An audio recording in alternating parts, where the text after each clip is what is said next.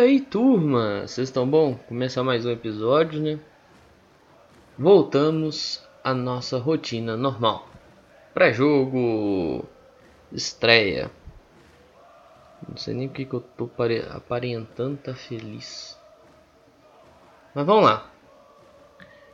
Expectativa é de que mostra alguma evolução, né? Expectativa é que vai ser melhor do que foi o jogo contra o América. Essa é a expectativa, porque resultado não tem não, né? Capaz de meter o migué aí de que o gramado, né? não sei o que, pesado, duro, ah, vai pra puto pariu.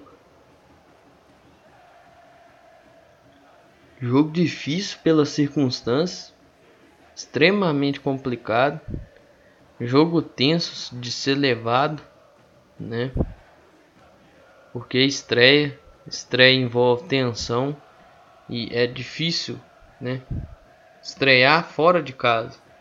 Não que seria muito mais fácil estrear em casa, mas pela condição do gramado e assim, lá no Confiança, eu tava buscando, né? Porque eu vim fazendo esse tipo de, de trabalho aqui.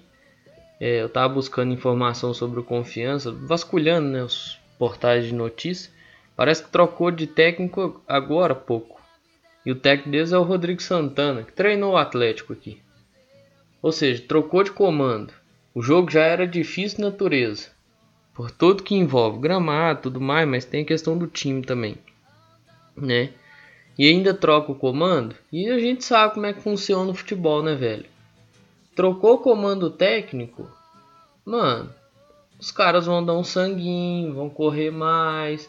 Né? A gente conhece essa história aí, né? A gente já viu isso diversas vezes, já viu isso acontecer no próprio Cruzeiro. Né? Quantas vezes nós trocamos de técnico e embalou um, dois, três jogos, quatro jogos de bons resultados e depois degringolou, né? Então assim, torna o jogo mais complicado, torna o jogo mais complicado porque você não sabe a forma com que esse time vai vir jogando, né? Ah, Pedro, mas talvez mantenha um pouco o que já vinha sendo feito. Pode até ser que mantenha. Mas o Rodrigo Santana tá outra ideia de jogo, né? Que ele tem que ver o material humano que ele tem para ver se consegue implementar a ideia de jogo que ele tem. Por exemplo, aqui no Atlético ele tinha uma ideia de muita posse, em determinados momentos do jogo um pouco mais retraído, em outros momentos mais aberto, mas sempre essa, esse, essa entre aspas trocação, né, entre mais exposição e menos exposição. Então, vai dificultando as coisas, né? De ficar pensando, tipo, ah, como é que o Confiança vai jogar? Tipo, se você pega aí, por exemplo, um Vila Nova de Goiás, já tem um jeito, porque parece que manteve o técnico, né? Você pega um Brasil de Pelotas, Grêmio Esportivo Brasil, tem um jeito, Botafogo com chamusca tem um jeito, Vasco tem um jeito, né? Agora, time que trocou de técnico antes de começar a competição fica difícil. Então tem que esperar a competição. Nesse caso não dá para esperar porque é a nossa estreia. E assim, isso vai gerar a dificuldade, né? Igual questão de gramado. Eu tava a Série B começou nessa sexta-feira, né, de 28. Eu assisti três jogos. Grêmio Esportivo Brasil e Londrina, Guarani e Vitória e Vila Nova e Botafogo. Ó, por que, que eu tô falando dessa questão do gramado? Porque a gente sabe que se perder, se tiver resultado adverso, um dos culpados vai ser o gramado. Desses três jogos que eu assisti, nenhum gramado tava aquela Brastemp toda, tá ligado? Tava bem, os gramados bem abaixo assim de qualidade. Não estavam bons não. E isso me preocupa, né? Porque qualquer coisinha que sai fora do prumo vai pôr a culpa nos moleques da base e no gramado. Vai falar que não tem como praticar o futebol ali, que não sei o que. Então, assim, vão abrir o olho e assim, conselho, né? Tentar assistir mais os jogos. Porque Tem time que vai vir encaixadinho, tem time que vai vir esperando. Vai sentar lá e falar assim: eu não vou atacar o Cruzeiro. Não tem por que eu fazer isso. E assim, começa agora o momento de avaliação desses quase 20 dias de trabalho. Né? Porque tiveram aí do dia, acho que dia 12, 11, 12 de maio até dia 29, trabalhando. Vamos ver o que, que eles vão arrumar, né, velho? Vamos ver. Eu tô doido pra assistir jogo. Por mais que eu sei que o gramado é pesado, mas. Né? Por mais que eu sei a dificuldade. Ano passado foi essa mesma pegada. Os relacionados foram Adriana, Ayrton, Bruno José, Raul Cáceres, Fábio, Felipe Augusto, Flávio, Guilherme Bissoli, Jadson Alves, Joseph, Kaique, Lucas França, Marco Antônio, Matheus Barbosa, Matheus Neres, Matheus Pereira, Paulo, Val Sobs, Ramon, Romo, Stênio Everton. Ó, andei vendo aí que pode, pode ser que tenha estreia promovida aí do Joseph no lugar do Everton. Sacanagem com o moleque. Sacanagem com o moleque. Chama o moleque, conversa e explica, ó, não dá pra você ficar fazendo isso não, velho. Não tá rolando, não vai dar certo. Vamos mudar esse jeito de jogar, vamos zagueirar quando tiver que zagueirar e jogar a hora que tiver que jogar. Agora, você sacar o menino do time é sacanagem. É... Matheus Barbosa, cadeira cativa, isso não tem jeito, não vai mudar. É Fábio, Matheus Barbosa mais 9, sendo que tinha que ser Fábio, Adriane mais 9, mas não, é Fábio Matheus Barbosa mais 9. Que não tem jeito. O Felipe Conceição não vai mudar isso. Não vai mudar isso. Ele parece que gosta muito do Matheus Barbosa. Eu queria muito que o Paulo e o Marco Antônio tivessem essa mesma quantidade de chance que o Matheus Barbosa tem. Que o Matheus Barbosa joga em gramado bom, gramado ruim e com a mesma regularidade, ruim em todos os jogos. Absurdamente regular assim, ruim em todos os jogos. O Adriano, por outro lado, se mantém regular, né? Às vezes faz partida boa, uma ótima, uma boa, mas ali assim, naquele patamar aceitável. Né? Agora o Matheus Barbosa, porra, meu irmão. Não dá não, é ele e o tal do Felipe Augusto quando entra. Então, nós vamos ter que ver isso aí mais uma vez, né? E eu tava vendo que o Samuel Venâncio andou colocando que apurou que por mais que o Flávio foi testado titular, é, o Adriano parece que vai de titular nessa, nessa estreia. Eu não sei nem por que, que tinha dúvida. Não existe dúvida entre Adriano e, e Flávio. O Adriano é o dono da posição e ponto. Você quer pôr o Flávio no time? Tira o Matheus Barbosa. Ah, não quer tirar o Matheus Barbosa? Vai tomar no cu. Pronto. Você quer pôr o Flávio no time, quer pôr um camisa 10 no time, tira o Matheus Barbosa. Você vai ver como é que o time vai fluir, como é que as coisas vão dar certo. Porque são, acho que 12 contratações e até agora são contratações, cara. São pesos que não ajudaram em nada o clube até agora. Então dificulta as coisas, né? Tem que pensar nisso aí, velho. Porque, ó, chegou o Joseph, já vai ser titular. Isso é gestão de grupo, gente? Chegou o Joseph, vai ser titular já. Pô, velho. O moleque que vinha até bem, tá? Vacilou lá contra o, o América. Foi, não foi bem nas partidas de semifinais. Mas, pô, foi até, até bem do, durante a temporada. Um dos maiores desafios que a gente teve foi contra o Atlético foi até aceitável a atuação dele. O problema foi as semifinais. Pô, chama o menino, conversa com o menino e dá a confiança pro menino necessária dele estrear na Série B, entende? Agora vai pôr o Joseph.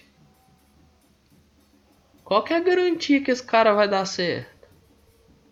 Se entrar e não render, vai ter que sacar, vai ficar com esse encosto aí, ter que pagar salário disso até o fim do contrato. Ah, para, né, bicho? Aí é foda. Felipe Conceição vai pagar o salário dele?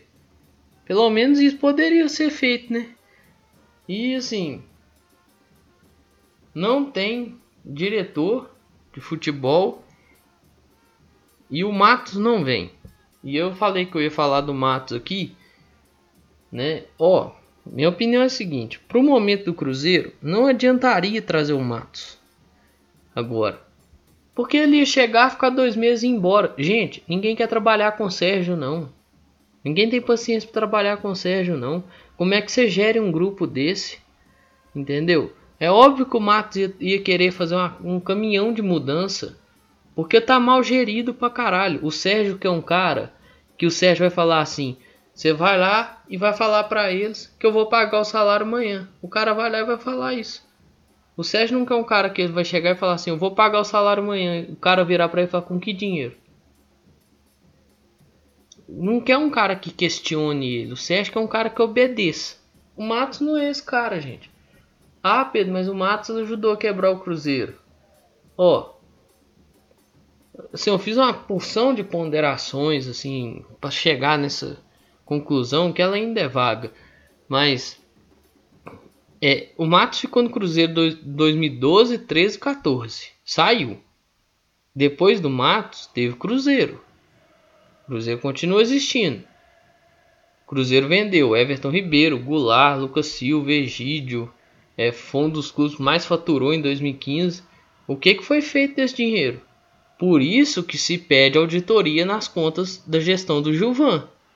Porque alguma coisa foi feita com esse dinheiro. Premiação de, de brasileiro, premiação de vista da Copa do Brasil, é, premiação da Copa Brasil 2017. Chegou na semifinal de 2016. O que, que aconteceu com esse dinheiro, com essa arrecadação do Cruzeiro? Entendeu? Então tem que pensar isso. Tem muita coisa para além que sim tem que atribuir as culpas que o Matos tem? Tem, tem que atribuir. É igual ano, ano passado veio, ficou um mês, quase dois, deixou o bolicenho aí e o cara fez um monte de cagada. Né? Tem que atribuir as culpas ao Matos também. Mas tem culpa que não é do Matos e a gente atribui a ele. Tem culpa que é do senhor Gilvan, que não vai ter as contas auditadas porque o Sérgio protege o Gilvan, né? Então acho assim, Ó, questão de, de. Que eu bati nisso aqui do, nos episódios dessa semana. Essa questão do diretor, questão de gestão do Sérgio. Ó, só vai dar certo se tiver gestão. Se o Sérgio manter o salário em dia lá e se o diretor, o gerente, não sei quem que vai trazer o cargo, conseguir administrar, conseguir gerir as coisas, né? Nomes aí se fala no nome do Klaus. Talvez seria uma boa. Né? Trabalhou bem tudo mais. Vamos ver o que, que acontece. Mas eu tô falando isso aqui, tô falando sério. O Cruzeiro conseguir fazer algo nessa temporada precisa de gestão. O Sérgio quer alguém que é capacho. Eu vou falar, você vai baixar a cabeça e vai fazer ponto. Isso não ajuda. Eu tenho medo do Sérgio querer assumir a função de gestor de futebol. Igual o Gilvan fez em 2015. E vai dar bosta. Então assim, é preocupante. Iniciamos a caminhada na Série B. Mais um ano iniciando essa caminhada. Caminhada difícil. A exceção não é regra.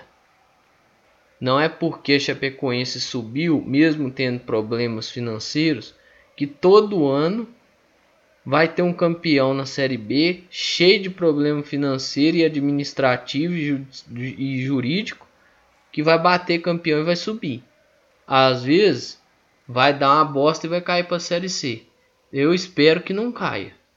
E eu espero que se acerte para conseguir subir. Apesar do que se aventa né? O que se vende, que você lê em rede social, que você lê de notícia que sai nos portais, não é dos melhores ventos que poderiam aparecer, né? Eu vou encerrando o episódio aqui e vamos ver lá para as O jogo é 4 e meia.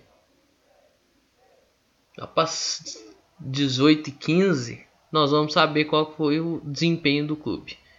Né? Amanhã eu tô de volta com o pós-jogo. E aí eu passo direitinho questão de horário dessa semana, viu? Mas é isso aí, pessoal. Um grande abraço a todas e todos. Eu espero que vocês fiquem bem. Ó, pessoal, vão se cuidar, viu? Máscara, né? Tampando nariz, a boca, protegendo bonitinho, álcool gel, distanciamento e evitar as aglomerações.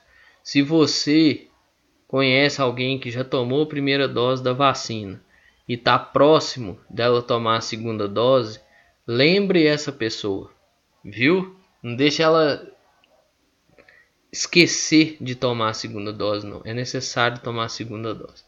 No mais é isso aí, pessoal. Um grande abraço a todas e todos. Eu espero que vocês fiquem bem. Valeu!